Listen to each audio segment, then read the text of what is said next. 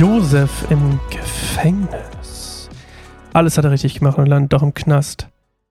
Ja, so ist das manchmal. Meine Frau hat gerade hinter mir gesagt, ich bin hier wieder im Wohnzimmer. Shoutout. Äh, kam gerade von hinten die Stimme aus dem Off und hat gesagt, Mensch, das war ja nicht mal eine Minute, die letzte Folge. Ist ja so kurz. Ähm, also muss ich jetzt ein bisschen mehr erzählen? Nein, muss ich nicht. Ähm, für euch ist das bestimmt genau richtig so, immer schön zwischendurch. Was hat Jule mal gesagt? Unsere Co-Leiterin hat immer gesagt, sie hört das gerne morgens im Bad. Ähm, also von daher passt das auch bestimmt ganz gut. So Zähneputzen, Pipi machen und so. Klein Gesicht waschen. Und dann geht's schon los im Tag. Schönen Wort aus dem Wort Gottes. Oder eine Erinnerung aus dem Wort Gottes. Anyway, wir lesen heute Josef im Gefängnis. Das ist noch kürzer als gestern. Lesen wir erstmal. Wir lesen immer übrigens noch ein neues Leben. Shoutout SCM, ich würde ein Paket nehmen. Als Potiphar das hörte, war er außer sich vor Zorn. Er ließ Josef in das Gefängnis werfen, in dem die Gefangenen des Königs eingesperrt waren. Doch der Herr war auch dort mit Josef und sorgte dafür, dass Josef die Gunst des Gefängnisverwalters gewann.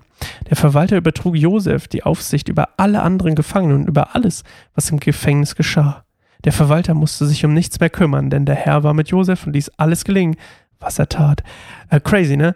Er kommt quasi als Sklave, als quasi Leibeigener nach Ägypten, ist quasi unterste Schicht und arbeitet sich quasi innerhalb von mehrere, es, steht ja nicht, wie lang es ist, aber in kürzerer Zeit auf jeden Fall ähm, zu dem kompletten, Sch äh, jetzt darf ich nicht sagen, zu dem Boss über, ähm, über Potiphas Haus ähm, hoch und, und wird quasi da auf jeden Fall äh, durch Segen Gottes halt sehr, sehr schnell ähm, steigt er auf. Und jetzt geht er in den Knast und es passiert das gleiche nochmal. Also egal, wo er hingeht, ob zu Hause, hier im, in Potiphas Haus oder im Gefängnis, äh, der Segen Gottes ist immer da und Klicks ist er auf einmal der, ja, du bist, eigentlich bist du ein Knasti, aber du leitest jetzt das Gefängnis. Okay, lauf nicht weg. Ähm, ja, ne? Komisches Gefängnis. Aber ich weiß auch ehrlich gesagt nicht, wie Gefängnisse früher aussahen. Ich habe übrigens vergessen, euch zu sagen, was heute für ein wunderbarer Tag ist. Lasst mich kurz in meine super Übersicht schauen. Heute ist der internationale Tag des Walhais.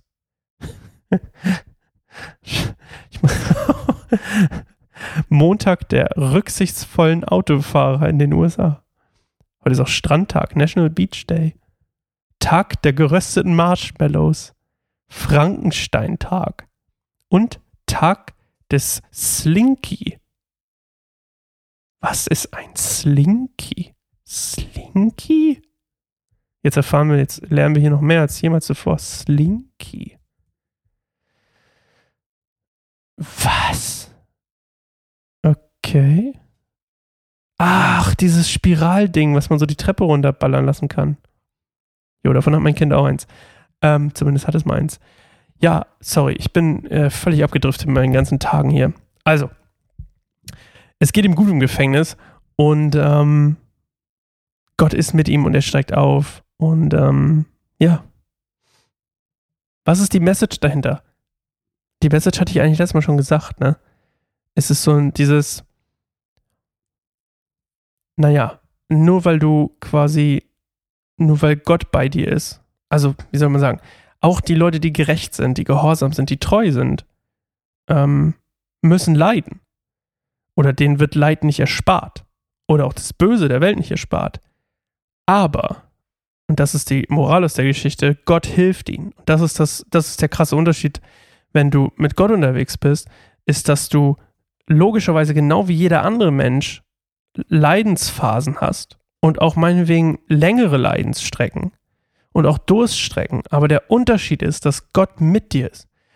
Und das ist die, es ist ja fast die Weihnachtsmessage immer wieder, ne? Gott mit uns.